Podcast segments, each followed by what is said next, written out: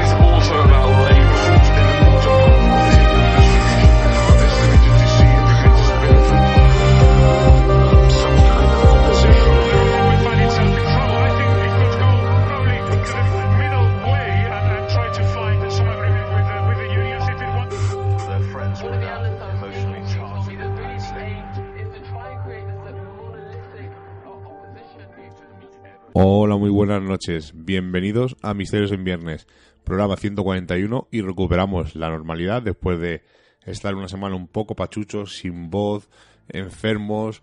Bueno, hemos estado hechos polvo, tanto Seila como yo, y no hemos podido grabar el programa que teníamos preparado para la semana que viene, que es el que vamos a abordar a continuación. Seila, buenas noches.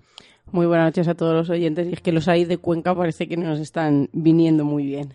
Sí, porque nos hemos purgado totalmente, nos hemos quedado nuevos y por fin abordamos el tema que teníamos y una entrevista con un amigo eh, al que nos alegra mm, que venga al programa porque ha hecho algo nuevo y es motivo de alegría. Por lo tanto, vamos, lo iré descubriendo a lo largo del programa. Seila, ¿de qué vamos a hablar esta noche? Vamos a hablar de un elemento relacionado con la divinidad, con la inmortalidad, de leyendas medievales que se mezclan con diferentes historias y de su vínculo al cristianismo o al mundo pagano. Vamos a hablar de una de las reliquias más codiciadas e incluso que trajo a Hitler a Montserrat pensando que aquí se encontraba. Y como ya podéis suponer, estamos hablando del Santo Grial. El Santo Grial del que se ha dicho un montón de cosas, de que hay un montón de teorías. Además se dice que es una copa, que no es una copa, que es una línea de sangre de la que hablaremos ahora. Un plato un plato. Hay todo tipo de teorías. Y sobre todo que se han hecho mil conjeturas y se han hecho hasta películas, porque recordemos que Indiana Jones y la última cruzada es la búsqueda del cáliz de la alianza, del Santo Grial. O, sin ir más lejos, eh, la novela y el libro, y, vamos, y la película, perdón, El Código da Vinci, donde se aborda otro tipo de grial del que hablaremos esta noche. Pero, como siempre, antes, sin más preámbulo, las noticias. Noticias y agenda del misterio. Vamos a hablar de la Gran Pirámide de Giza, uno de los monumentos más grandes y antiguos de la Tierra, pero que todavía es una incógnita el cómo se construyó. Pues para conocer mejor su estructura interna, un equipo internacional de investigadores liderado por Japón y Francia se ha adentrado en los secretos de la pirámide utilizando una herramienta no invasiva, los muones. Estas partículas, partículas son un subproducto de los rayos cósmicos que llegan desde el espacio y aunque apenas interaccionan con la materia, sí son parcialmente absorbidas cuando penetran en la piedra. Las trayectorias de los muones son distintas según atraviesen aire o piedra, lo que permite utilizarlos para distinguir las cavidades de formaciones sólidas. Con esta técnica, los investigadores han descubierto que la Gran Pirámide esconde una cámara desconocida, cuyos detalles se publican en la revista Nature. Dicen que se trata de un vacío que tiene al menos 30 metros de largo, compuesto de una más estructuras con una disposición horizontal o inclinada y que está situada entre 50 y 70 metros del suelo, justo encima de la gran galería. Los autores reconocen que la estructura exacta y el papel que desempeña esta cavidad oculta siguen siendo desconocidos, pero que consideran que el descubrimiento allanará el camino para futuros estudios que ayuden a comprender mucho mejor la pirámide y su proceso de construcción. Yo esta noticia no la entiendo muy bien, soy un poco cateto, todo lo que sea de Egipto y eso, aparte que es un tema que no me llama, pero no entiendo muy bien que tengamos que esperar, pero los rayos cósmicos, estos supuestos rayos cósmicos, eh, bombardean la Tierra constantemente o, tenemos que esperar a que vengan, o sea, no me queda claro muy bien, o sea, no tenemos la suficiente tecnología ahora mismo para, eh, o sea, podemos hacer eh, indagaciones a 300 metros de profundidad y no podemos ver lo que hay en- dentro de una pirámide y tenemos que esperar a que vengan unos rayos. No me queda muy claro esto de los rayos cósmicos, no me queda muy clara esta noticia, me parece un poco extraña y que todo el mundo lo haya celebrado. O sea, no, hablaremos con Javier Arries, a ver si algún día hablamos con él y nos lo comenta y, vemos que nos puede comentar en- él en profundidad, experto en Egipto. Pero no me queda muy clara esta noticia, no entiendo muy bien esto de los rayos cósmicos. No... Creo que por lo que yo he leído, todas las técnicas que habían utilizado anteriormente tenían algo de nucleares algunas y eran totalmente invasivas que podrían dañar la, la estructura de, de la pirámide. Quizá por eso han utilizado estos rayos cósmicos que parece de, de una película de ciencia ficción, porque realmente yo solamente los conocía casi, ¿no? Por, por las películas. Pero llevas, llevas mucha razón y, y quizá deberíamos, ¿no? Si, que no es tan fácil, ¿no? Pero hablar con alguien, ¿no? Que, que entendiera, con un físico nuclear o con alguien que tuviera conocimientos en los que nos pudiera explicar a nuestro entender, evidentemente, qué es lo que qué es lo que pasa, ¿no? ¿Por qué tenemos que, que echar mano a esos rayos cósmicos que, que yo no creo a lo mejor, ¿no? O, o pones en duda que no sean tan que se, tan invasivos, ¿no? O que no puedan hacer daño. No, no, si eso me queda claro, que no sean invasivos, eso me ha quedado muy claro, que es eh, casi el Sí, sí, germen de la pero- noticia. Pero no creo que no tengamos nosotros la tecnología suficiente, no invasiva, para desarrollar ese tipo de, como rayos X o algo así, por así decirlo, para que la gente lo entienda claramente. No sé, me parece una noticia un poco extraña. Pues ahora nos vamos a ir a un descubrimiento que sí ha sido por las manos del hombre y vamos a hablar, eh, la han titulado, además me, encanta el título que le han puesto, ¿no? Arte rupestre en la oscuridad. Y es que han salido a la luz miles de pinturas indígenas precolombinas en Puerto Rico y es que un equipo de arqueólogos británicos y puertorriqueños afirman haber descubierto el arte largo, tiempo perdido de una civilización olvidada en una pequeña y remota isla deshabitada del Caribe. Y es que casi 500 años después de que quedara severamente dañada por los conquistadores españoles, un equipo de arqueólogos británicos y puertorriqueños, como hemos dicho, eh, creen que han descubierto la mayor concentración de arte taíno del mundo. Los taínos eran un subgrupo de indios arawak, habitantes de las grandes Antillas del Mar del Caribe, en el momento en el, Cristo- que- en el que Cristóbal Colón llegó al Nuevo Mundo y se cree que, que esta de hecho fue la primera cultura importante del Nuevo Mundo con la que Colón entró en contacto. Es una, es una isla situada y deshabitada muy pequeña y distante llamada Mona entre Puerto Rico y la República Dominicana y miles de dibujos y pinturas taínos desconocidos hasta ahora han salido a la luz en 30 cuevas de la isla. El análisis científico del arte recientemente descubierto demuestra hasta el momento que la mayor parte de los dibujos y pinturas datan del siglo XIV y XV y como indican los arqueólogos la mayoría de ellos representan una diversi- diversificación desconcertante de rostros, híbrido de animales y humanos, combinados y entrelazados con claros patrones geométricos, conceptuales y patrones curvilíneos. Así que yo creo que es un gran descubrimiento y lo que le queda, porque más de 30 cuevas, imaginaos. Bueno, pues hay agenda.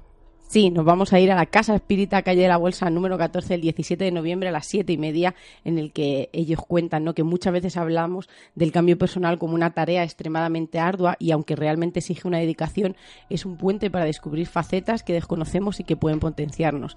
Y así, a través de esta conferencia, conferencia llamada De la meditación a la transformación, es una invitación hecha por nuestra amiga Gloria Alonso, que forma parte de, es un miembro de la Asociación Cultural Mil Caminos y que dice que ella nos va a enseñar a cruzar uno de esos puentes en el que veremos que meditar es una herramienta para transformarnos y llevarnos a mejores estados de evolución individual y global.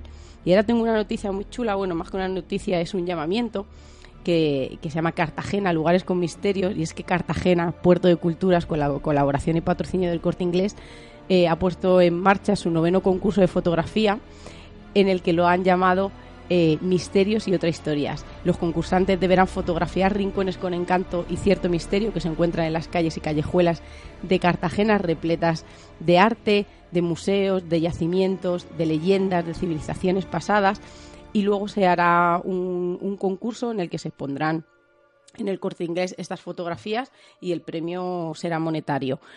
Las bases de participación se encuentran en la web de Cartagena, de Cartagena perdón, Puerto de Culturas y se pueden eh, eh, está en el plazo del 13 al 19 de noviembre. Será unas 50 fotografías las que se expondrán, así que yo creo que la gente que viva cerquita es un buen momento para sacar esas fotos misteriosas y chulas de leyendas y de esas calles y, y creo que es un, un avance, ¿no? Y que, todo esto se, se pueda exponer en, un lugar público. Además dice que todos los certámenes anteriores han tenido bastante acogida. Bueno, pues vamos a pasar ya con el tema que va a ocupar el grueso del programa, que es el Santo Grial. Pero antes de nada, ¿qué es el Santo Grial? Para que la gente lo sepa. El santo grial o simplemente grial, pues es ese plato, esa copa usada por Jesucristo en la última cena. La relación entre el grial, el cáliz, eh, José de Arimatea procede de la obra de Robert Boron, que fue un poeta francés de los siglos XII y XIII que escribió José de Arimatea y Merlín y se cree que los poemas eran parte de una obra de tres o cuatro trabajos que reseñaban las aventuras del rey Arturo y su relación con el santo grial. Robert de Borón fue el, primero- el primer autor en dar al mito de Grial una dimensión cristiana. De acuerdo a Borón, José de Arimatea usó la copa de la última cena para recoger las gotas de sangre que Jesús de Nazaret derramó en la cruz y llevó la copa a Avalon, identificado ahora como Glastonbury en Inglaterra, donde el Grial estuvo oculto hasta la llegada del rey Arturo y su caballero Percival, que luego contaremos la historia. El grial del ciclo artúrico es el cáliz de Cristo que usó en la última cena y con el que instituyó la Eucaristía. También es cierto que la obra de, de Chetrien de Troyes no se dice nada del grial ni su contenido. Habla de una hostia con la que se alimenta el padre del rey pescador que sí lo pone en relación con la misa. Por todo esto será que Robert Morón la cristianice totalmente eh, la historia del grial, convirtiéndola en un símbolo cristiano. Según este relato, Jesús ya resucitado se aparece a José para entregarle el grial y ordenarle que se lo lleve a la isla de, Bri- de Bri- de Britania. Cuentan que el mismo José usó el cáliz para recoger la sangre y el agua emanadas de la herida abierta de la lanza del centurión en el costado de Cristo, y que más tarde en Britania estableció una dinastía de guardianes para mantenerlo a salvo y escondido. La búsqueda del grial simboliza la búsqueda de la salvación, cuya culminación solo se puede y la van a lograr los elegidos. Esta visión de lo que contiene el cáliz es la visión de Cristo hecho carne, es decir, el misterio de la transbustanación. El símbolo de la presencia real de Cristo entre los hombres. No se trata de liberar al rey pescador de sus heridas, sino de un camino que cada uno debe emprender por su propia alma. Según la historia de Borón, José de Arimatea es encarcelado por los judíos tras la muerte de Jesús. En la misma cárcel se le presenta a Cristo y le entrega el grial, en el que había recogido su sangre. A la muerte de José, el cáliz pasa a su hijo Bron y luego a su sobrino Elaín. De ahí que todos los caballeros que parten en busca del grial serán solo tres, Perceval, Galaz y Bores, los escogidos para encontrarlo. Perceval o Elaín es el tercer guardián del grial y el elegido para encontrarlo. Pero, ¿de dónde salen todas esas historias? Porque la Biblia no habla del Santo Grial. Hay que recordar que ni la Biblia ni ninguno de los textos apócrifos menciona en ningún momento el Santo Grial. Si bien podría haber sido nombrado con anterioridad, la primera referencia que se conoce data de unos 1100 años después de Cristo. Se trata de la ficción épica de Perceval o el cuento del Grial, eh, publicado en 1176 y en aquella ocasión el Grial no era más que una roca caída del cielo y no fue hasta finales del siglo XII cuando otro poeta francés, como hemos dicho, Borón, lo describió como una copa de la última cena. Fue así como se unió el concepto del grial con la copa escrita por San Mateo. Del mismo modo tomó el cáliz y se lo dio a sus discípulos, diciendo, tomad y bebed todos de él. Sin embargo, la idea de una copa relacionada con la Eucaristía que, apareció en la crucifixión y que oporta y que otorga propiedades sobrenaturales pa- parece ser de la invención del poeta. Ese mismo año también un anticuario inglés ofre- ofreció una recompensa de un millón de libras esterlinas a quien encontrara esta reliquia. En el caso de que exista, simplemente sería una copa de madera de la época y no más eh, eh, una, un claro ejemplo de la pobreza ¿no? que, que se vivía en aquellos tiempos. Y sin embargo, dadas las, historias relacionadas con el rey Arturo y su búsqueda del cáliz eh, sagrado, la historia ha adquirido unos tintes de leyenda. Una meta que los caballeros de la mesa redonda era encontrar este objeto tan preciado para poder beber el líquido que lo contenía y obtener la inmortalidad. Pero háblanos un poco más del rey Arturo y esos caballeros de la mesa redonda. Bueno, pues para hablar del rey Arturo y de la mesa redonda tengo que contar parte de la historia que has contado, Seila, porque hay ligeros matices que cambian. La mesa redonda apareció por primera vez en el román de Brut de Robert Weiss. Si bien la idea de Arturo rodeándose de los mejores guerreros del mundo data de la historia Regium Britanniae de Godofredo de Murmund y textos medievales galeses. La historia más popular sobre el origen de la mesa aparece por primera vez en Berlín de Robert Boron, que fue adaptada por romances en prosas posteriores. En ella, la mesa fue creada por Merlín como imitación de la mesa del Grial de José de Arimatea, a su vez una imitación de la mesa de la Última Cena. José de Arimatea, como tú has dicho, fue tío abuelo y tutor de Jesucristo tras la temprana muerte de su padre, y según la tradición cristiana es el propietario del sepulcro en el que fue depositado el cuerpo de Jesús después de la crucifixión y también propietario del santo lugar donde se celebró la Última Cena. Tras la resurrección de Jesús, José fue encarcelado, como has dicho, acusado por los judíos por haber sustraído el cuerpo de su sepulcro. Se le encerró en una torre, como tú me has dicho, donde recibió la, vis- la visión del Cristo resucitado y la revelación del misterio de que el Santo Grial es símbolo. Palabras textuales, tú custodiarás el Grial y después de ti aquellos que tú designarás. Después de ser liberado y debido a la persecución que tuvo los judíos en Jerusalén, un grupo de cristianos embarcó en uno de los barcos de José y navegaron hasta las costas de Francia en el Mediterráneo. Supuestamente en el año 63 José de Matea se trasladó a las Islas Británicas, estableciéndose en la ciudad de Glastonbury, donde fundó la primera iglesia británica consagrada a la Virgen y donde, según las leyendas de la Edad Media, llevó el Santo Grial. Elevándose sobre las llanuras de Somerset, con las ruinas de una iglesia en su cima, señalan de manera inconfundible uno de los lugares más misteriosos de Inglaterra. En el centro de esta historia, que es a lo que nos queríamos referir, la búsqueda del Santo Grial, la subcopa, pues, supuesta copa de la que bebiera Jesús en la última cena, eh, que dice, como ha dicho Sheila, que tenía poderes mágicos curativos y regenerativos. Esta copa, como he dicho, fue trasladada por José y legada a sus descendientes que la habrían ocultado en algún lugar de Inglaterra. La abadía situada en Glastonbury, bueno, mejor dicho, las ruinas de la abadía del siglo XII que conocemos, se alzan en el emplazamiento de una iglesia anterior, que acabó destruida por un incendio en 1184. Era la iglesia vieja, edificada, según la tradición, por José de Arimatea. Sin embargo, otra leyenda asegura que cuando José llegó en una canoa a la colina de Werwall, se apoyó en su bastón con el propósito de rezar. El bastón echó raíces y se convirtió en el espino de Glastonbury, que aún florece en Pascua y en Navidad en los terrenos de la abadía y frente a la iglesia de San Juan. En cualquier caso, el segundo misterio que aquí se oculta es saber si está el cuerpo del rey Arturo aquí enterrado o no en los terrenos de esta abadía. Merlín supuestamente habría solicitado a Arturo que buscara el Santo Grial, y este mandó a sus caballeros a encontrarlo, y no sabemos si lo consiguió encontrar o no. Pero sin duda los paralelismos que se han encontrado entre la vida del mítico rey Arturo y la del rey de los cristianos no son pocas, según textos y leyendas no reconocidos por la iglesia.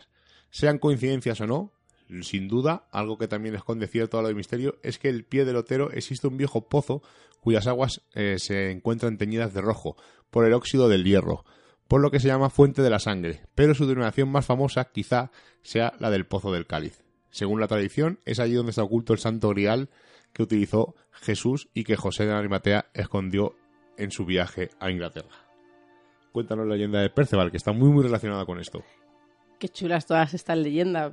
Andas ahí en la delgada línea de la realidad, de la leyenda, de las historias, pero me parecen increíbles y que te dejan con, con la boca abierta y con ganas de, de, leer y de documentarte más. Pues vamos a hablar, como tú bien has dicho, la primera aparición del Grial y es en la leyenda de Perceval, que se encuentra en la obra de Chetrien de Troyes eh, del siglo XII y narra la historia de Perceval y su encuentro con el rey pescador. Y hay que destacar que es una leyenda que ancla sus raíces en la mitología celta, como todas las historias del ciclo artúrico. Y en este caso se encuentran similitudes entre la historia del caballero Perceval con un texto del siglo VI de un bardo galés llamado Taliesin. Este relato es más conocido y es el que ha influido más en las historias posteriores. Y según esta obra, Perceval llega al castillo del rey pescador buscando albergue y guiado por, por unas indicaciones de dos pescadores, uno de los cuales resulta ser el rey pescador. Mientras le sirve la cena a Perceval, ve cómo aparece una lanza de cuya punta mana una gota de sangre, unos candelabros de oro, un grial que lleva una joven y que resplandece más que a velas y un plato de plata. No obstante, este grial no es descrito como una copa, sino como un plato más ancho que profundo. El grial era comúnmente eh, una pieza de vajilla donde se servían ricos manjares y será Robén de Borón quien lo asocia al grial como hemos comentado antes. La representación del grial como un plato circular y dorado recuerda la adoración del sol por parte de los celtas y por otro lado el grial como fuente se asocia a algunas ocasiones con el caldero celta que simboliza la renovación, la consagración y la resurrección, el mismo significado que se le, que se le otorga al santo grial del cristianismo. Pues en la historia, el caballero Perceval reprime su curiosidad y no pregunta ni por la lanza sangrante ni por el grial. Pero eran precisamente esas preguntas las que habría resuelto el misterio y gracias a ellas el rey pescador habría sanado de sus heridas. Perceval decide interrogar al día siguiente a algún sirviente sobre los dos fabulosos objetos, pero por la mañana se despierta completamente solo en el castillo. Al salir del mismo se encuentra con una prima a la que no conocía y que le cuenta que su madre ha muerto de tristeza por su ausencia y le explica el error de su silencio la noche pasada. Perceval deberá buscar al rey pescador y enmendar su falta. Por ello, el caballero tendrá que emprender un peregrinaje durante cinco años. Durante ese tiempo se olvida de pisar una iglesia ni de adorar a Dios hasta que en su camino se cruza con cinco caballeros y diez damas que iban descalzos en penitencia. Al verlos, Perceval se arrepiente y va con ellos al monasterio donde se dirigen para confesarse con el ermitaño. Resulta que el ermitaño es su tío y hermano del rey pescador. Le explica que lo que contenía el grial era una única hostia con lo que se alimentaba el padre del rey pescador. Perceval cumple la penitencia que le impone su tío por haber dejado a su madre y no haber preguntado por la lanza y el grial. Bueno, pues vamos a hablar de otro personaje. Bueno, en este caso una persona real, supuestamente también, porque vamos a hablar de María Magdalena. Y es una persona eh, que ha levantado mucha polémica. Una de las eh, novelas más famosas y más, eh, podemos decir, espectaculares, porque a mí me encantó, que es El Código da Vinci, se basa un poco en esto que voy a contar ahora. María Magdalena no tiene mucha presencia en el Nuevo Testamento. Básicamente tiene unos pocos pasajes os voy a contar ahora. Los evangelios señalan que la predicción y evangelización de Jesús de Nazaret la acompañaban 12 apóstoles y varias mujeres que habían sido curadas de espíritus malignos y de enfermedades. Aquí sería la primera alusión o una de las alusiones a María Magdalena en Marcos 16, 8 y en Lucas 8, 2. De- concretamente, de María Magdalena se cuenta que salieron hasta siete demonios. Más adelante se dice que ella fue una de las mujeres que permanecieron al pie de la cruz en la muerte de Jesús. Y finalmente, cuando los cuatro evangelistas coinciden en señalarla como la primera persona que se acercó al sepulcro vacío con las primeras luces del día de Pascua. Estas apariciones y alguna, alguna más eh, juegan un papel secundario totalmente. Pero entonces, ¿por qué esta larga teoría eh, sobre la sangre de Cristo y sobre el Santo Grial? Bueno, el santoral de la Iglesia Católica identifica a María Magdalena como con María de Betania, la hermana de Lázaro y Marta. Nacida precisamente en Betania, es hija de Sir y Eucaría. La tradición la hace heredera del castillo de Magdala a la muerte de sus padres, lugar donde tomaría su segundo nombre. Tal y como hemos dicho, han dicho algunos estudiosos, a pesar de los consejos de sus hermanos, se dejó llevar por las inclinaciones mundanas y se entregó a un género de vida que hizo poca merced a su reputación. ¡Qué finos! Hay que ser finos. Tras la muerte de Jesús, la Magdalena, acompañada de sus hermanos Lázaro y Marta, tomó un barco que la dejó junto a las, a las costas de Marsella. Allí, tras consagrarse algunos años a la evangelización de los gentiles, dedicó sus últimos días a la penitencia y a la oración. En, en Marsella se conserva todavía la cabeza de la santa en el interior de un relicario de oro.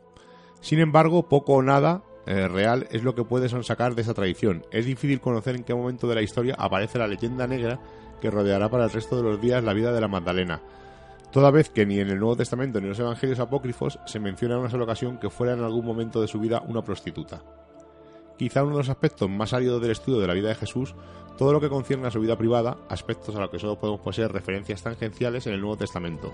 Más de un autor se ha planteado musicalmente el hecho de que Jesús estuviera casado, y es precisamente la Magdalena, María de Betania, la mujer a la que muchos teólogos señalan como la hipotética esposa del Nazareno.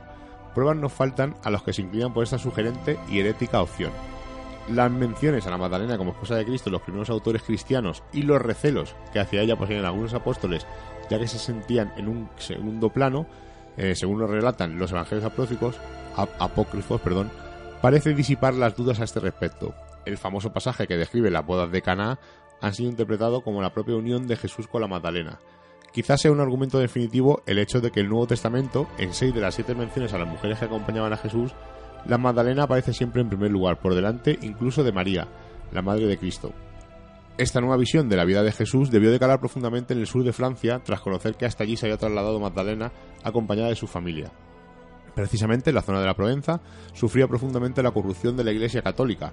Tras abandonar descaradamente el mensaje del Evangelio, el clero se dedicó a la vida mundana y despótica, explotando a las capas más bajas de la sociedad. En este marco histórico no es de extrañar que surgieran multitud de sectas y grupos heréticos contrarios a las leyes establecidas por la Iglesia y que pre- pregonaran un nuevo cristianismo, más igualitario, en el que curiosamente el factor femenino, quizá por este reflejo de la Magdalena, tuvo una marcada importancia. Por ejemplo, entre los cátaros estaba permitido que la mujer evangelizara, al igual que siglos atrás hiciera María Magdalena. Como si se tratara de un puzzle histórico gigantesco, hay algunas pruebas que parecen señalar que la vida de la Magdalena en el sur de Francia y todas sus consecuencias están más cerca de la realidad que de la leyenda. Varias tradiciones medievales, eh, algunas eh, heréticas, afirman que tras la muerte de Jesús en la cruz, María Magdalena y José de Arimatea huyeron hasta Egipto para instalarse en la ciudad de Alejandría. Tras pasar allí unos años, la Magdalena, acompañada de nuevo por José de Arimatea, tomó un nuevo barco que la llevaría aún más lejos de las costas de Palestina, al sur de Francia. Margaret Starbeard señala varios estudios realizados por arqueólogos y lingüistas sobre topónimos y algunas leyendas de diferentes partes del sur de Francia. Quizá el más sorprendente descubrimiento de todos sea la fiesta que se realiza cada año entre el 23 y el 25 de mayo en la pequeña ciudad de Saint-Maurice de la Mer. Allí se venera en una de las capillas de la iglesia la imagen de Santa Sara la egipcia, denominada también Sara Kali, la reina negra, color que viene de la policromonía de la figura. Es la, es la Virgen de los Gitanos. Creo que sí. Sí, la Virgen de los Gitanos, que decían que era descendiente, ¿no? De- que era un, un descendiente de María de Magdalena. Además, eh, tiene una peregrinación brutal porque ellos están totalmente convencidos de que, de que es la estirpe, ¿no? De, de Jesús. Bueno, pues seguimos con la historia de María Magdalena porque da para mucho.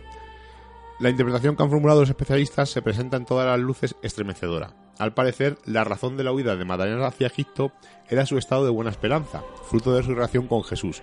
Doce años después de nacer en Alejandría, la criatura se trasladó hasta Francia acompañada de su familia. Más tarde, la tradición identificó la imagen de un niño egipcio con el color negro, color que fue empleado en la decoración de la imagen de Sara la egipcia. Ya perteneciera a la iglesia tradicional o a cualquier herejía del momento, la búsqueda del Santo Grial ha sido una de las grandes metas de la Edad Media.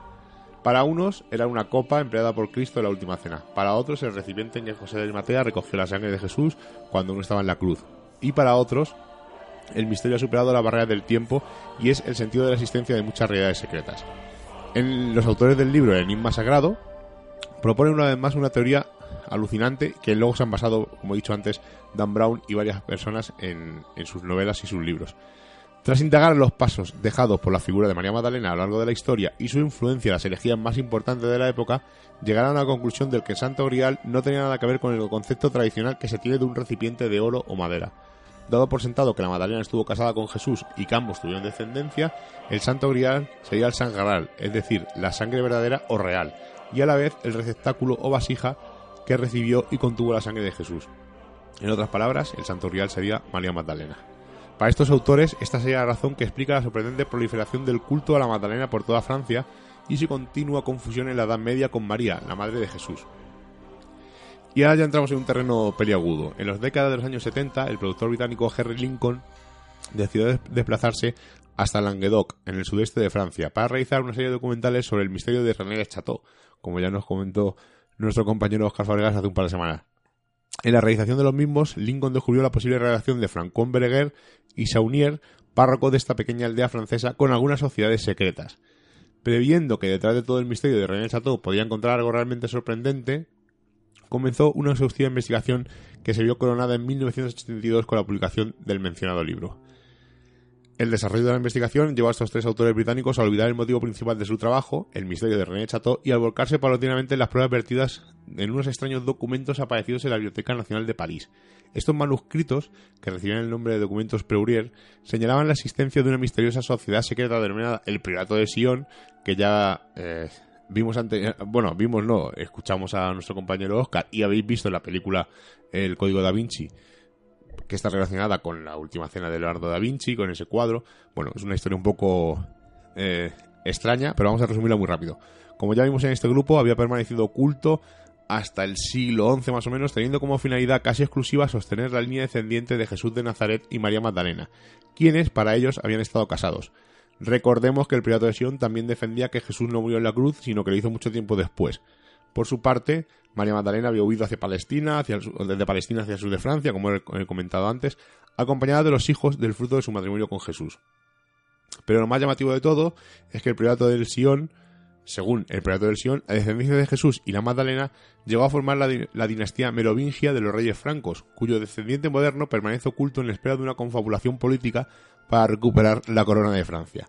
Sin embargo, otros especialistas como Ian Wilson han criticado duramente los trabajos de estas, personas, de Lincoln, Bagnet y Leigh. Y es que, si nadie niega la existencia actual del Priorato del Sion, todo parece indicar que su formación no va más allá de los comienzos del siglo XX y que los documentos Pleurier son una burda falsificación introducidos en la biblioteca de París por algún miembro de la propia sociedad secreta.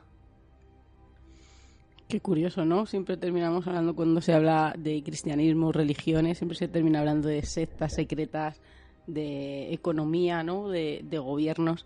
Es algo muy, muy curioso. Y yo, como ahora nos vas a nombrar, ¿no? Y, y después de la historia que voy a contar, que vas a, vas a hablar, ¿no? De todos esos griales que se piensa en cada ciudad, ¿no? Que, que posee el verdadero, pero como hablamos con Oscar, y si Jesús hubiera tomado el celibato como, como modo de vida, todo esto se caería abajo. Y si aquella copa, como cualquier otra de madera eh, de las que se utilizaban a diario, él la, la elevara o se recogiera su sangre solo como, como hemos dicho antes, ¿no? como símbolo de, espiritualidad, para que se siguiera su camino en unos valores verdaderos y en un camino correcto, ¿qué pasaría con todo esto que estamos hablando?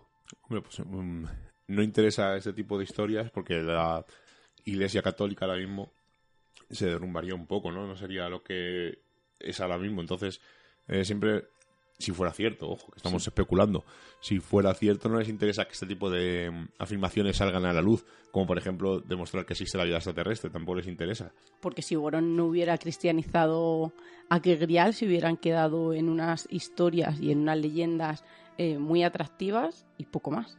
Exacto.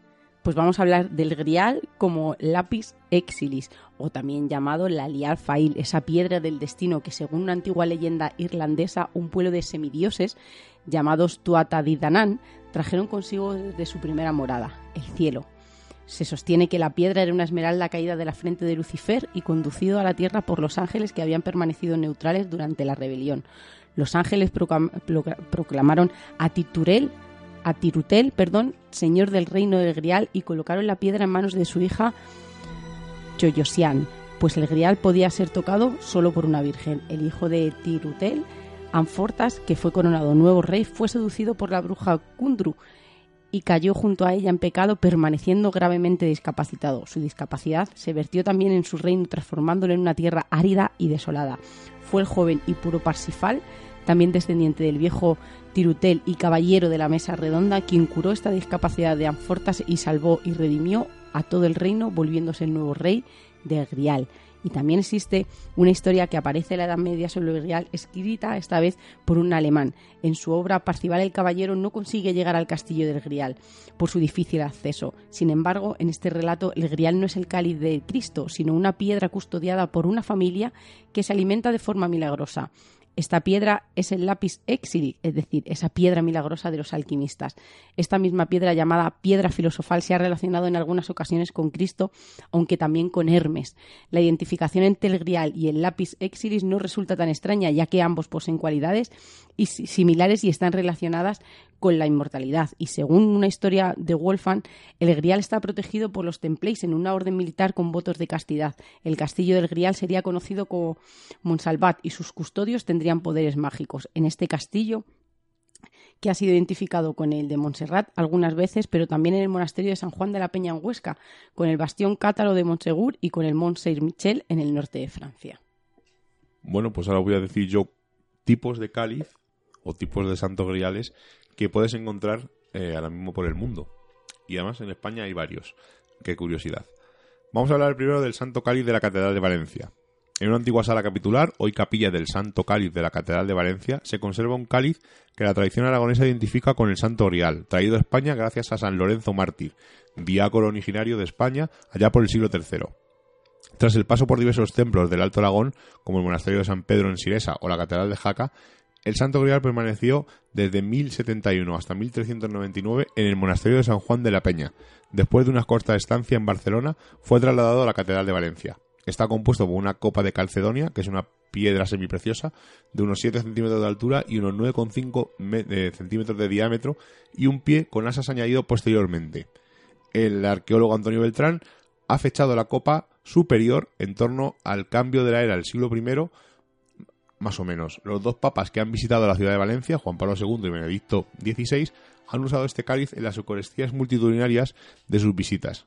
Algunos consideran por ello que la Iglesia es favorable a la autenticidad de esta reliquia. En ese sentido, el Vaticano ha aprobado el año santo jubilar para el Santo Grial de Valencia, así como el carde- cardenal Cañizares anunció su intención de declarar el primer año santo jubilar en Valencia por el Santo Cáliz en octubre del 2015. En torno al cáliz de la Catedral de Valencia destacan la Cofradía del Santo Cáliz, fundada por Benjamín Cibera Miralles, celador del culto del Santo Cáliz y erigida canónicamente en la catedral, con estatutos aprobados ad experimentum el 25 de marzo de 1952 y con carácter definitivo por parte del prelado el 25 de noviembre de 1955, así como la Real Hermandad del Santo Cáliz, cuerpo colegiado de la nobleza titulada valenciana y creado por el arzobispo José María Salvador y Barrera en febrero de 1918. Nos vamos desde Valencia hasta un sitio donde nuestro reportero freelance va mucho. Vamos a hablar del cáliz de Doña Urraca, que según el doctor en filología árabe y licenciado en historia Gustavo Turienzo Veiga, este objeto se remonta al siglo XI en su forma actual. Sería el auténtico grial. El doctor descubrió dos manuscritos escritos en árabe en la Universidad de Al-Azhar, en el Cairo, que relatan el traslado de la copa a España, donada por el califá fatimí en 1054 al emir de la taifa de Denia. Este lo regaló a Fernando I el Magno, quien se convirtió en rey de León tras la muerte de Bermudo III en la batalla de Tabarón. Esta investigación se detalla en el ensayo Los Reyes del Grial. El cáliz de Urraca, como se le conoce, se compone de dos copas o cuencos de ónice de origen romano, y según la nota periodística, a los investigadores siempre le llamó la atención que Urraca entregara a los ofebres algo que materialmente no tenía gran valor y además era un objeto de uso pagano. Margarita Torres y José Miguel Ortega del Río presentaron el 26 de marzo de 2014 el libro Los Reyes del Grial, donde relatan que según el doctor Turienzo, la copa que la comunidad cristiana de Jerusalén en el siglo XI consideraba que era el cáliz de Cristo, se encuentra ubicada en la Basílica de San Isidoro de León. Otro, el Santo Grial de Ocebreiro, en Lugo. Eh, el Cebrero o el Ocebreiro es una aldea de Galicia en el Camino de Santiago. En ella existe un cáliz que posee una gran importancia religiosa, ubicado en el monasterio de Santa María do Cebreiro, existente desde mediados del siglo IX, vinculada a un hospital que asistía a los viajeros. El cáliz en cuestión parece datar del siglo XII y presenta las inscripciones Hoc Sacatur Quo Cuntis Vita Parabatur. Una leyenda menciona por diversas fuentes históricas y arqueológicas que sobre el altar de la capilla lateral de la iglesia estaba celebrando la Eucaristía un monje. El religioso pensaba que aquel crudo día de invierno, en el que la nieve se amontonaba y el viento era insoportable, nadie vendría a misa. Pero un tal Juan Santín, devoto vecino de la aldea de Baxamayor, acudió. El monje menospreció el esfuerzo del campesino para ver un poco de pan y vino, pero en el momento de la consagración la hostia se convirtió en carne sensible a la vista y el contenido del cáliz en sangre, la cual manó hasta teñir los corporales. La leyenda, según algunos, llegaría al norte de Europa llevada por los peregrinos franceses y alemanes, siendo la inspiración de ciertos relatos vinculados al grial. En 1486, los reyes católicos de peregrinaje a Santiago se detuvieron en el monasterio y donaron los fanales donde se guardaban las reliquias del milagro. Se supone que este cáliz es el que figura en el escudo de Galicia, pero lo cierto es que el cáliz era un emblema de Galicia por razones de paronoma- paronomasia. El último que voy a contar ahora, luego contar unos pocos más. El cáliz de Antioquía está en la colección Colister del Metropolitan Museum de Nueva York. Se descubrió en Siria a principios del siglo XX. Investigaciones eh, hacia finales del siglo XX sostienen, sin embargo, que la copa de Antioquía será una falsificación contemporánea a su hallazgo. Sheila, ahora sigo contando tipos. Cuéntanos una curiosa historia. Estaba pensando mientras contabas todas estas estos griales y si no hubiera griales verdaderos o ciertos o si solo fueran un simple recipiente que sirvieran de canalizador para un para un aviso ¿no? de, de época, como hemos visto en, en muchísimos casos y historias que hemos contado de, de para avisarnos de algo, para decir que no estamos haciendo bien las cosas. O sea, no hubiera ni, ni verdaderos ni falsos. Yo creo que no hay. que no puede sobrevivir un objeto 2000 años. Es casi, bueno, algo menos de 2000 años. Es casi imposible. Yo creo que era algo más simbólico, como hemos estado hablando, ¿no? Ese, como hemos dicho antes, ¿no? Ese, ese mensaje, ¿no? Que él quería su- supuestamente, o que, fijaros, que hemos hablado de íberos, de celtas, hemos hablado de, de nórdicos, es que hemos hablado de un montón de, de épocas y de, y de culturas que se han ido entremezclando y a mí me parece, me parece chulísimo. Lo único que, que lo que me ha, más ha quedado plasmado es la, cristiana en este, en este momento, pero bueno en este tipo de reliquias, bueno, en, en casi todas, ¿no? Porque yo creo que las reliquias más llamativas son las son las cristianas realmente, pero pero hay muchísimas reliquias que no son cristianas que que merecería la pena hacer un programa nombrándolas y haciendo un pequeño homenaje. Pues os voy a contar una historia en la que el grial eh, se asocia a un libro en el que escribió el mismo Jesús y que podía ser leído solamente por quien estuviera en la gracia de Dios. Habla de la piedra sobre la que reposa Jacob en la casa de Dios. Y según las visiones de la beata Ana Catalina Emmerich, el grial, hecho de un material desconocido, caído de la frente de Lucifer después de la, rebelión y perdido por Adán después del pecado original, fue recuperado más tarde por el hijo de Set y perdido nuevamente. Salvado por Noé durante el diluvio y sucesivamente utilizando, utilizado por Milquesedec para bendecir a Abraham y a Sara. Luego estuvo en manos de Moisés antes de volver a desaparecer. Reaparece en la tierra cuando un ángel llevó el objeto sagrado a San Joaquín antes de la concepción de María, pero el sacerdote del templo vendió el objeto sagrado a un anticuario. Fue recuperado por la Verónica para ser usado por Jesús en la última cena. Pero la piedra caída del cielo es atribuible también a la piedra negra custodi- custodiada en la Kabá de la Meca, que según la tradición islámica, Alá la hizo descender del paraíso a la tierra. Durante el diluvio universal, la piedra fue puesta a salvo por Noé para luego ser recuperada por Abraham en los alrededores del lugar de donde surgió la Meca. Bueno, voy a seguir contando griales, tipos de griales. El Sacro Cantino de Génova, que fue llevado tras la primera cruzada a Italia. Es un plato hexagonal verde que se quería de esmeralda, aunque es un cristal verde egipcio. Los genoveses, en realidad, nunca han sostenido que se trate del Santo Grial, sino que es una pieza de la vajilla usada durante la Santa Cena. Muy racional. Curioso. El vaso de Nanteos es un cuenco medieval de madera procedente de la mansión Nanteos, en Gales. Según la tradición, la tradición de la familia Powell, propietaria de la reliquia, procede de la abadía de Glastonbury. Sin embargo, los que la examinaron llegaron a la conclusión de que se trata de un objeto del siglo XIV. Además, la tradición judía evita objetos polosos, como la madera, para la degustación del vino. El cáliz Agdag, encontrado en Irlanda, se halla en el Museo Nacional de Dublín. Se trata de una pieza de orfebrería irlandesa fechada en el siglo VIII y nunca ha sido identificado como el grial de la leyenda.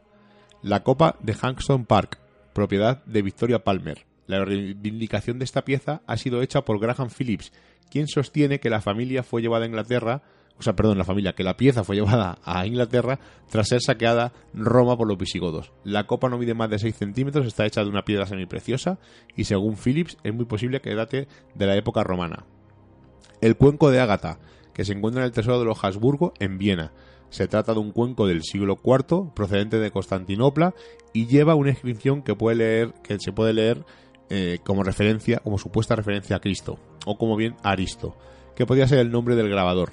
En la parte de es parte de las reliquias imperiales del desaparecido Sacro Imperio Romano Germánico, entre también las que supuestamente figura la lanza de Longinos, y no ha sido asociada por lo común con el grial.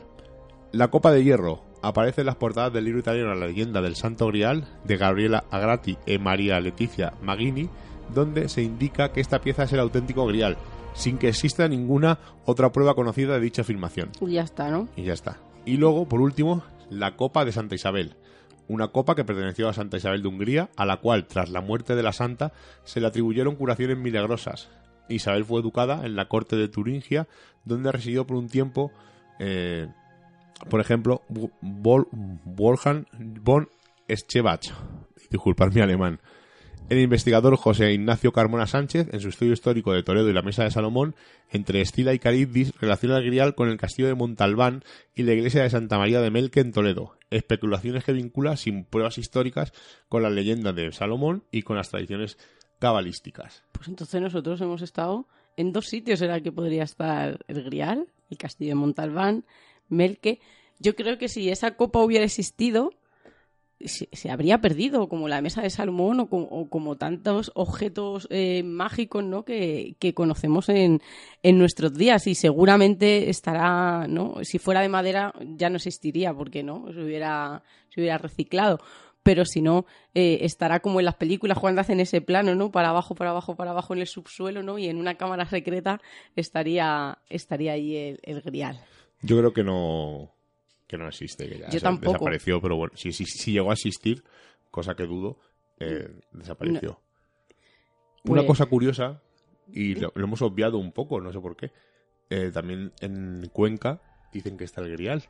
Aparece en todas En las escudo. alcantarillas. en y en, las- escudo. en todas las alcantarillas que hay existe, con esa luminaria extraña que dice Jesús Ortega. Y os voy a contar una cosa que contamos en la ruta de que hicimos en Cuenca hace casi año y pico eh, sobre la catedral de Cuenca y un Nostradamus y un posible fin del mundo. Bueno, es una historia un poco rocambolesca, pero como curiosidad, la catedral en Cuenca encaja con una comparación del libro del Apocalipsis en Nueva Jerusalén que dice que habrá una puerta de salvación con 12 puertas y las 12 puertas 12 ángeles. Bueno, pues la catedral de Cuenca encaja en esta comparación.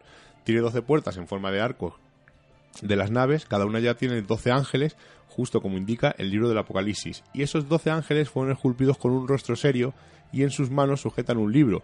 Todos salvo uno, que está alegremente sonriendo y en sus manos sostiene una copa, creyéndose que esto demuestra parte de la leyenda oculta del Santo Grial y el misterio de la Catedral de Cuenca. También quieren poner más evidencias que aclaren los misterios sobre estos mensajes ocultos que tiene la ciudad de Cuenca y el libro del Apocalipsis. El, ministerio, el misterio del escudo de Cuenca, con un escudo de gran simpleza, es el escudo de Cuenca con una, es una copa y sobre esta copa aparece, como ha dicho Seila, esa estrella de ocho puntas. Del mismo modo que en Cuenca se le rinde culto a la Virgen de la Luz, una de las vírgenes negras, las vírgenes negras eran envenenadas por los templarios en su búsqueda del Santo Grial. Con todos esos datos hay grandes posibilidades de que el, mi- el misterio de la Catedral de Cuenca siga abierto. Y ahora ya sí que ya vamos a pasar a una entrevista que hemos dejado para el final. Pero antes, Seila va a contarnos una historia para ganar esta, esta entrevista de un amigo. Y como no, una vez más tenemos que hablar de Hitler y esa obsesión por las reliquias sagradas. Y es que, como ya sabéis, Hitler estuvo en España. Y es que esta obsesión eh, le, hizo, le hizo venir nada más que a Montserrat. Y es que había una sección oculta en las SS nazis, la Nenerve, eh, que, sirvi- que sirvió y que siguió el rastro del Santo Grial y de la Arca de la Alianza, ese cofre sagrado que se encontraba en el Santísimo de Tabernácula y aparece mencionado en varias ocasiones en la Biblia. Pensaban que obtener estos dos objetos supondría el éxito de la civilización aria por el, por el increíble poder que les otorgaría. Esta sociedad para la investigación y enseñanza sobre la herencia ancestral alemana fue una sociedad paranormal, algo así como una secta creada por Heinrich Hitler. De entre estas fábulas eh, de intentar buscar objetos sagrados para llenarse de poder y controlar el mundo entero, también había otros proyectos que rozaban la locura, como el intento de sustituir el cristianismo por una nueva religión alemana. Y volviendo al Santo Grial en España, las investigaciones realizadas por el equipo secreto de las SS le llevó a suponer que José de Arimatea transportó este objeto sagrado a Europa, que después fue custodiado por los cátaros en Francia. Y Otto Rahn, otro miembro de esta asociación, eh, buscó y rebuscó, pero no halló nada. Y las nuevas investigaciones llevaron a Himmler a España, con- concretamente al monasterio de Montserrat, preguntando por el cáliz eh, así directamente. Él llegó a Montserrat y, y preguntó, ¿aquí está el cáliz? Dice que él mismo, eh, sin ningún tipo de permiso, quiso recorrer todos esos túneles subterráneos de la montaña, pero el padre Ripoll le paró los pies y no le dejó. Se cuenta que, que Hitler en Montserrat exigió ver todos los documentos del monasterio que estuviesen relacionados con el cáliz y ante la negativa del padre Ripoll, él hizo un grito ¿no? de esos suyos que dijo todo el mundo eh, sabe en Alemania que el grial está en Montserrat.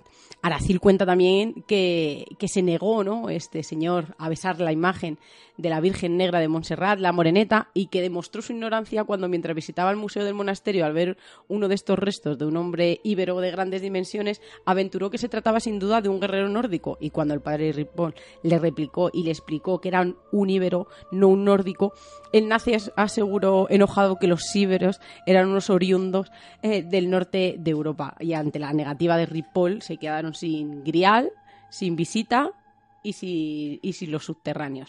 Pero tenemos que enlazar porque no solamente estuvieron en no solamente estuvieron en Montserrat, y es que hemos hablado de, también tenemos que hablar de Toledo, esa ciudad mágico, y es que según se cuenta, en Operación Trompetas de Jericó, otro de los tesoros que ambicionó eh, a las SS y a Gilde fue el Arca de la Alianza, como hemos comentado antes, y su búsqueda llevó a la sección arqueológica de las SS hasta España y según las Sagradas Escrituras Dios ordenó a Moisés construir un arca como símbolo de la alianza entre él y el pueblo de Israel.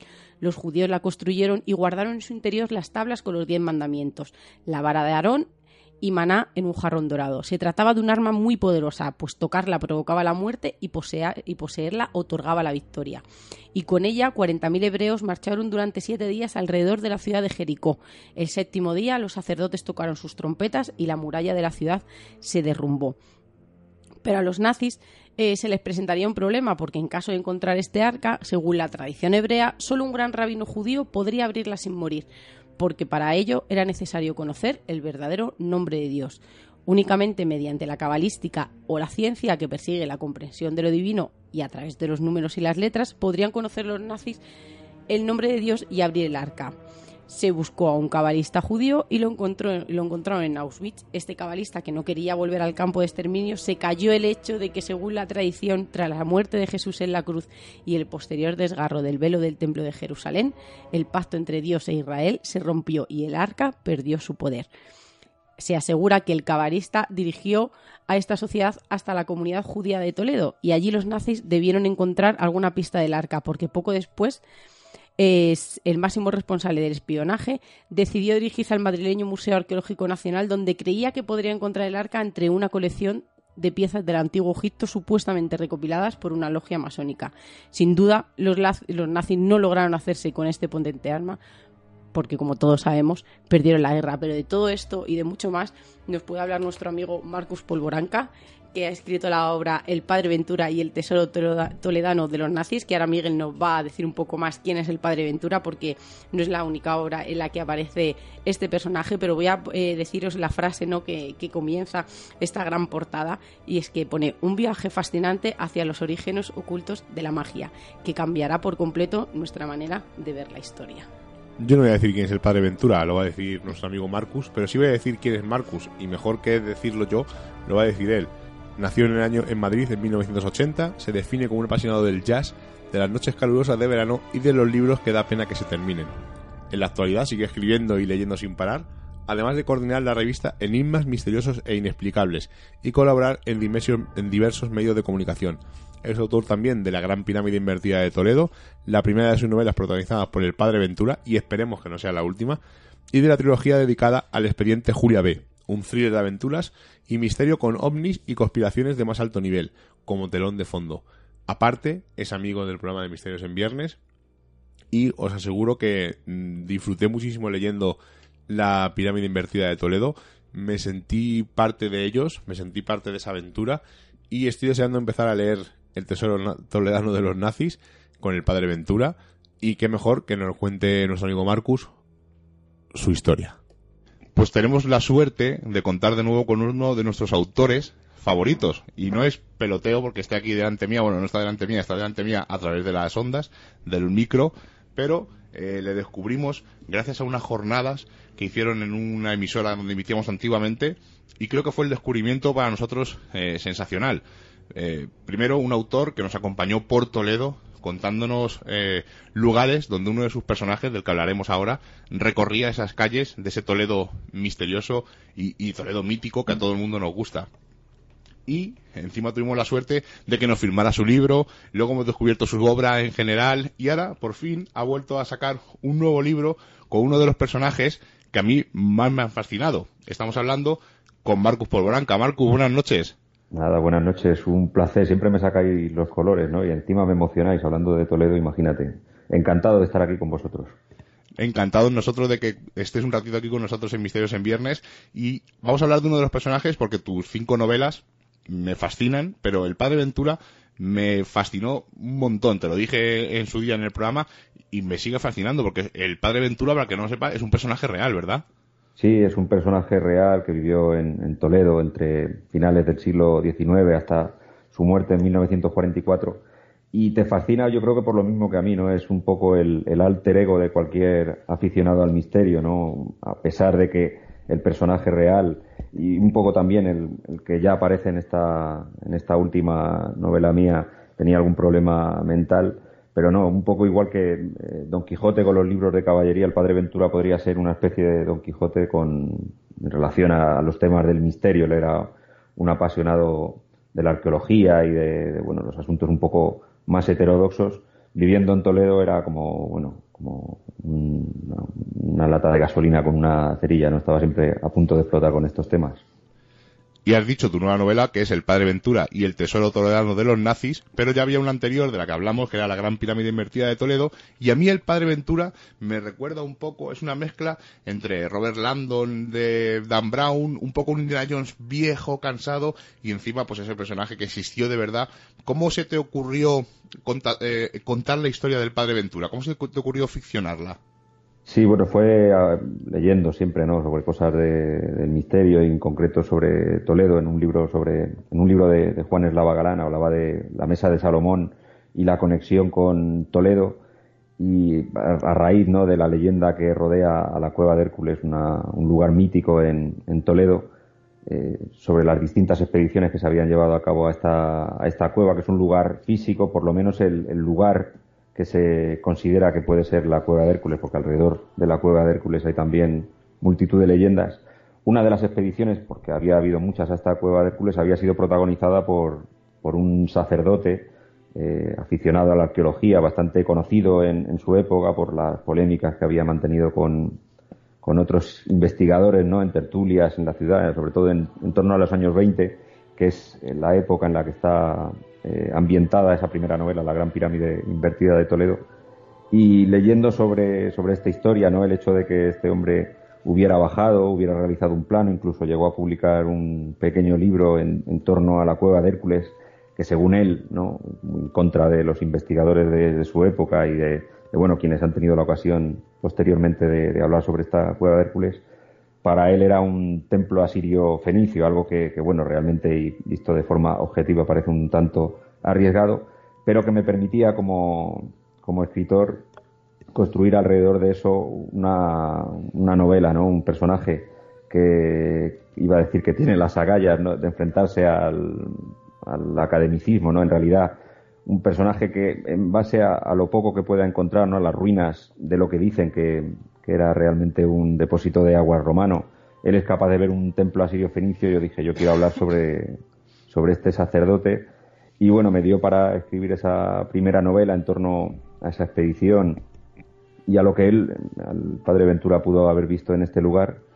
Lo he querido trasladar ahora a los años 40, un momento también bastante, con, con bastante chicha, ¿no? En cuanto a Toledo, porque como, adelantabas, aparecen los, los, nazis ya de por, ya de por medio, ¿no? Con la visita de Himmler en octubre de 1940, que es el momento en el que sitúo esta segunda novela porque los nazis estuvieron de verdad en Toledo y estuvieron buscando objetos de poder. Es una cosa constrantada. Además, ha visto que estuvieron en Montserrat. Incluso dicen que estuvieron pudieron estar en Madrid buscando en el Museo Arqueológico. Entonces, eh, casi casi una mezcla explosiva, ¿no? El Padre Ventura, nazis, objetos de poder. Cuéntanos un pelín eh, de qué va la trama. Sí, bueno, eh, te voy a hablar del, tema histórico, ¿no? Que va ligado a la, a la trama. Himmler, el lugarteniente de Hitler, ¿no? El jefe de las SS, llega en octubre de 1940 a España, en principio eh, de manera oficial, ¿no? De cara a los medios de comunicación españoles, internacionales, como una visita oficial para dar su apoyo al régimen de Franco, que había ganado la, guerra civil hacía bien poco. En realidad, no, según los historiadores, para preparar la visita, la, reunión que iba a tener lugar entre Hitler y Franco de cara a, bueno, a la Segunda Guerra Mundial que ya había comenzado, eh, los, los nazis estaban interesados en, invadir Gibraltar, ¿no? que como sabe todo el mundo está es una colonia inglesa en el, sur de España y bueno, quería negociar un poco las, condiciones, ¿no? Un poco como había ocurrido en siglos anteriores con, Napoleón, ¿no? Negociando eh, la entrada de sus tropas que finalmente Franco no permitiría, pero bueno, eh, Himmler viene a España a preparar esa visita y de paso a, preparar esa reunión y de paso a visitar lugares, claro. Eh, el hecho de que un personaje como Himmler, conocido también como el mago negro del nazismo, vinculado a, a toda, a todo ese, esos asuntos mágicos, ¿no? Que rodean siempre también a los, a los nazis, esos asuntos en plano ocultista, evidentemente tenía que llamar la, la atención y sigue llamando la atención de los investigadores. España es un, un lugar lleno de referencias mágicas donde se sitúa o muchos investigadores sitúan objetos de poder tan eh, apreciados por los nazis y por bueno cualquier aficionado al ocultismo como el Santo Grial o la Mesa de Salomón eh, evidentemente tiene que llamar la, la atención. Himmler estuvo en San Sebastián, fue el primer lugar donde, a donde llegó. Estuvo en Madrid, en el Museo Arqueológico, eh, interesándose por, por restos que podía haber de los visigodos. No se sabe que los, los visigodos eran, habían sido esos misteriosos pueblos venidos del, norte, pueblos germánicos, que, que, bueno, para los nazis eran un poco la, la referencia que tenían, ¿no? El, lo que ellos cre eh, eh, donde ellos cre querían ver a sus antepasados, ¿no? Sobre todo por ese pasado mítico, ¿no? De haber conseguido derrotar a los, al imperio eh, romano, haber conseguido asaltar incluso Roma. Precisamente allí, en, en Roma, es donde se dice que habrían robado parte de ese tesoro en el que estaban incluidos, la, eh, dicen, el, Arca de la Alianza, la Mesa de Salomón, que posteriormente habían llevado a, a España. Es en España donde quieren seguir esa pista y por supuesto Toledo es el Toledo como capital del reino visigodo era de máximo interés. La visita de Himmler a, a, Toledo en realidad fue, o por lo menos de forma oficial, fue bastante corta, ¿no? Apenas una mañana. Previamente habían estado en, en el Escorial. Y, y, bueno, es ahí donde, donde situó la novela. En esa visita de Himmler, eh, con eh, los nazis paseando por, por Toledo y el padre Ventura que aparece como un personaje en realidad secundario, ¿no? porque el protagonista de la novela es en realidad un, un agente de la un agente del servicio de inteligencia británico al que desde Madrid, donde está operando, mandan a, a Toledo para cubrir esa visita de Himmler en relación a unos extraños mensajes que han sido interceptados entre españoles y, alemanes y que las autoridades, los aliados en este caso, quieren, quieren investigar. Pues yo creo que es el cebo perfecto para que nuestros oyentes se interesen por esta novela. Vuelvo a recordarla, El Padre Ventura y el Tesoro Toledano de los Nazis. Y ahora ya una pregunta un poco más distinta, nos apartamos un pelín del libro.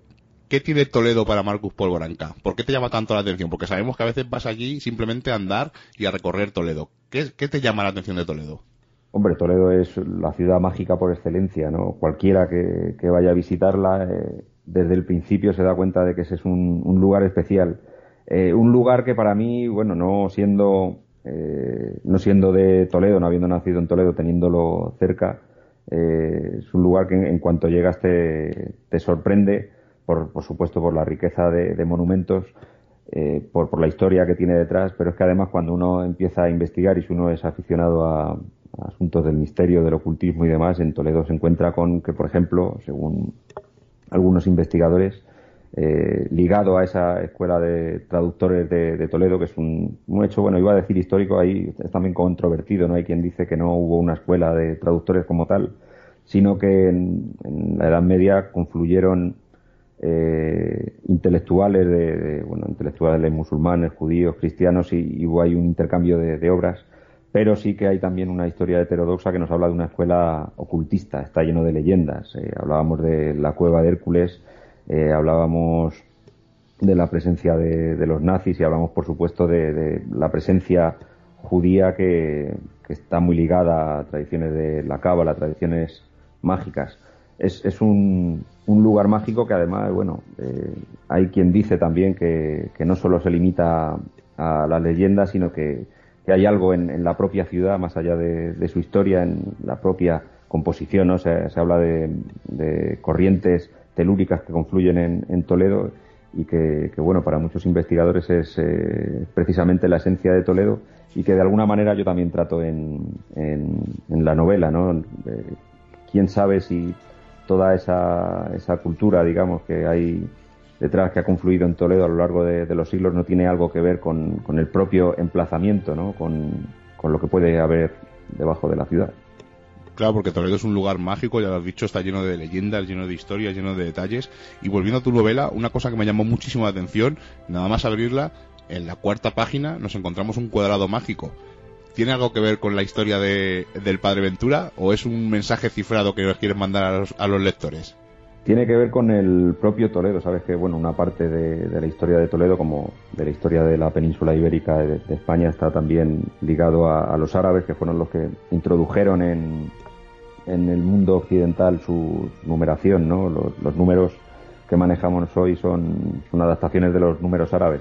Y los cuadrados mágicos dentro de, la magia en la Edad Media era eh, un, eran, eran talismanes ¿no? muy, muy utilizados, ¿no? según algunos historiadores como Fernando Ruiz de, la Puerta.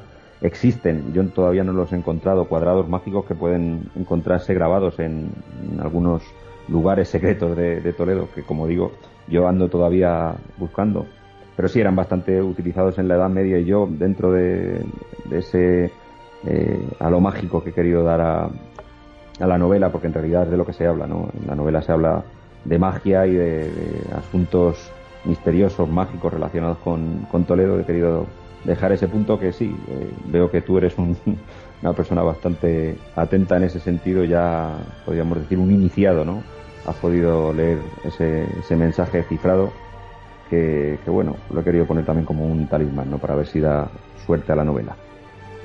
Pues seguro que tendrás muchísima suerte. Si entretiene simplemente la mitad que entretuvo la pirámide invertida, te auguro muchísima suerte porque para mí es una de las novelas que más me sorprendieron, te lo dije en su día y te lo voy a recordar, que es impresionante. Formas parte de ellos, tanto la trilogía de Julia B como el Padre Ventura, pero yo me decanto un poco más por el Padre Ventura, mejor esa eh, historia de ocultismo más, que lo que me mueve más, me gusta más, pero desde luego formas parte de ellos y estoy deseando empezar a devorarlo, aunque ya he leído algunas cositas, algún, algún capítulo muy pequeño, llevo nada, llevo un poquitas páginas, y estoy deseando embarcarme en esta aventura. Una cosa para nuestros oyentes, si quieren hacerse con el libro, eh, ¿qué formas de contacto tienes? ¿Dónde se vende? Ponnos un poco al día. Bueno, toda la información respecto a esta novela y al, a otras novelas mías se encuentran en, mi página web, ¿no? en enigmasmisteriosos e. El Tesoro Toledano de los Nazis, de momento, eh, puede adquirirse en, en, Amazon a través de, de, Amazon en formato digital y estoy preparando ya la edición en, en papel.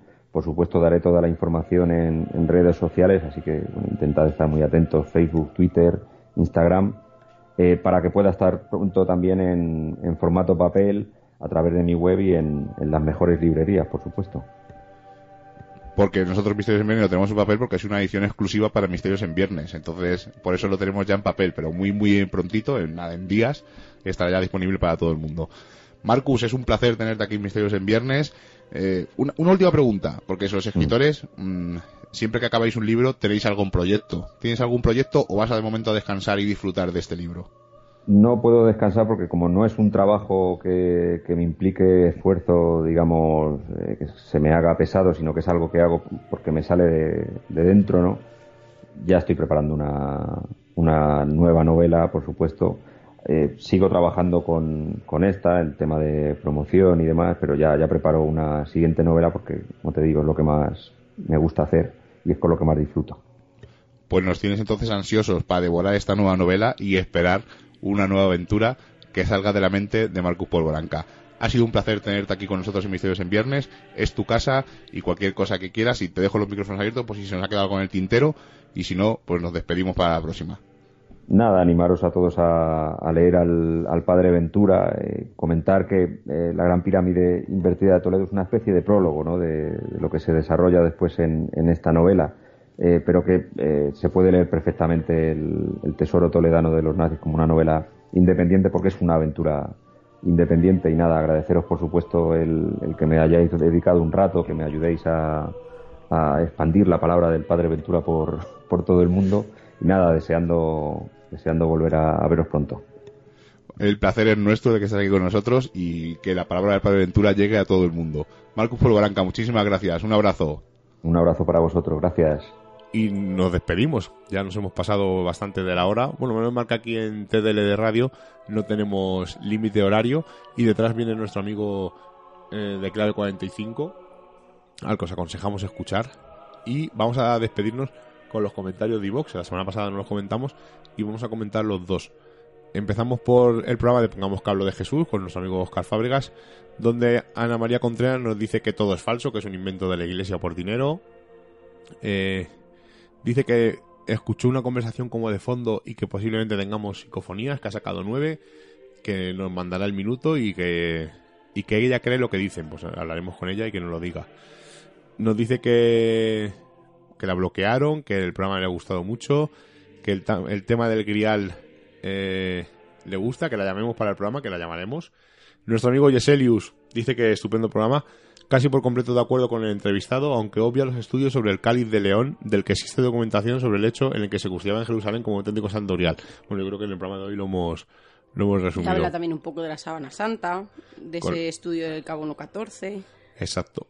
Y luego, eh, Rod Len, es el de tu Seila que te gusta. No, no me gusta. Sí, O sea, alguien de fuera de Sí me gusta, España- no, porque nos sorprende tanto que nos escuche gente que no sea de, a lo mejor quizá de, de nuestro círculo, ¿no? Que, que aparte de que es muy agradable y muy reconfortante, es como, eh, ala, de tan lejos, ¿no? En un país que ni siquiera ha estado y que, y que te escriben, ¿no? Que Rod Len, que nos habla que, que le ha gustado el programa, que que nos ha empezado a escuchar casi por, por casualidad y que está escuchando programas antiguos y que nos da las gracias por el respeto y dedicación que, que ponemos en cada tema, que es lo que, que tratamos, aunque a veces eh, ponemos nuestra nuestra personalidad o nuestra, nuestras opiniones de- intentamos hacerlo de manera de la manera más respetuosa evidentemente. Y lo hace desde Argentina y se llama Silvia por eso os digo no que no es que me guste porque haya puesto que qué bien sino porque no me sorprende no que, que alguien de tan lejos eh, escuche a, a dos locos no que, que se ponen los viernes a, a veces a, a divagar no y que a veces se le va un poco la pinza.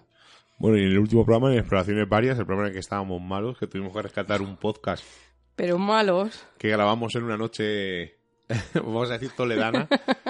Y una curiosidad, hay un segundo podcast, pero no está ni montado ni nada. O sea, eh, ese sí que fue un desastre total, que hablábamos de películas, ¿te acuerdas? Y no pudimos hacer, o sea, no hay pie ni cabeza y ese lo tenemos ahí guardado. O sea, no está ni montado, pero vamos, cualquier día lo sacamos porque ese sí que no tiene ni pie ni cabeza. Esteban Zavala nos dice, caños aquello, recuerdo mi Proton Pack. Fue aquellos años en los que nació mi curiosidad por el mundo sutil y a veces no tanto. Escuchando atentos, saludos. Eh, Esteban es un conocido, le hemos visto siempre comentando en Enigmas al Descubierto, Sí, en. Clave 45, en Tertulia de lo Desconocido. Eh, le mandamos un abrazo muy grande. Y ya que te gustan estos, estos años y eso, jo, tienes que ver eh, Stranger Things. Stranger Things, porque simplemente por ver el segundo capítulo, disfrazados todos de cazafantasmas y peleándose por ser quién es uno el yo protagonista. quiero uno Es una pasada. Y luego Raúl, nuestro amigo del grupo Dagian, dice que nos ha- espera que nos hayamos adaptado a Cuenca, pues ya has visto que estamos un poco eh, revueltos, que, que fue llegar a la Iglesia del Santo con lo que contamos de Cuenca, que tiene nuestro programa y que nos echa de menos. Que escucha que Cuenca está aquí al lado, Raúl, que tardamos hora y media en llegar a Madrid y que cuando queráis quedamos, nos damos una Coca-Cola, o bueno, vamos a hacer una exploración de las nuestras.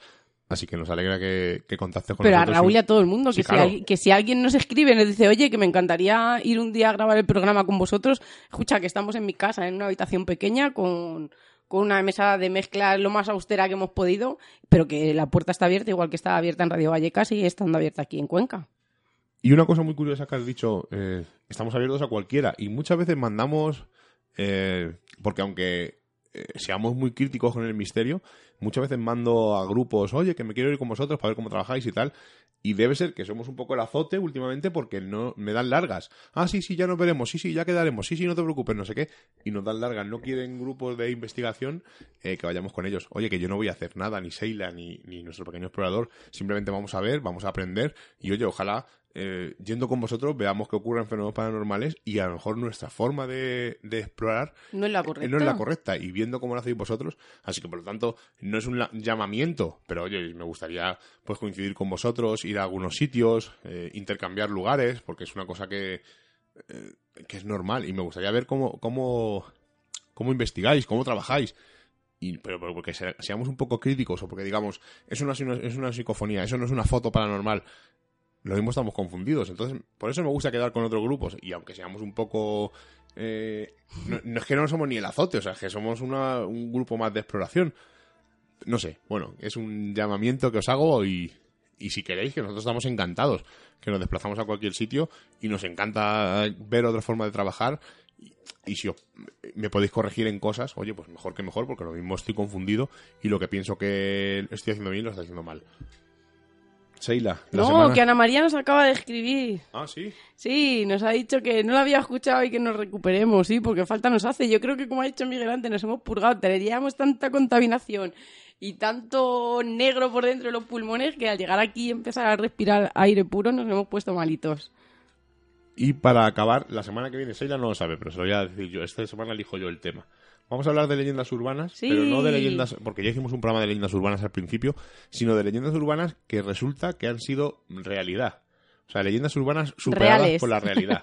Va a ser un, y, y de mitos, como por ejemplo, eh, ¿es cierto que es necesario que el humano beba dos litros de agua al día? Pues lo develaremos la semana que viene. ¿O es cuánto tiempo puede estar una persona sin beber agua? ¿Cuál es el récord máximo?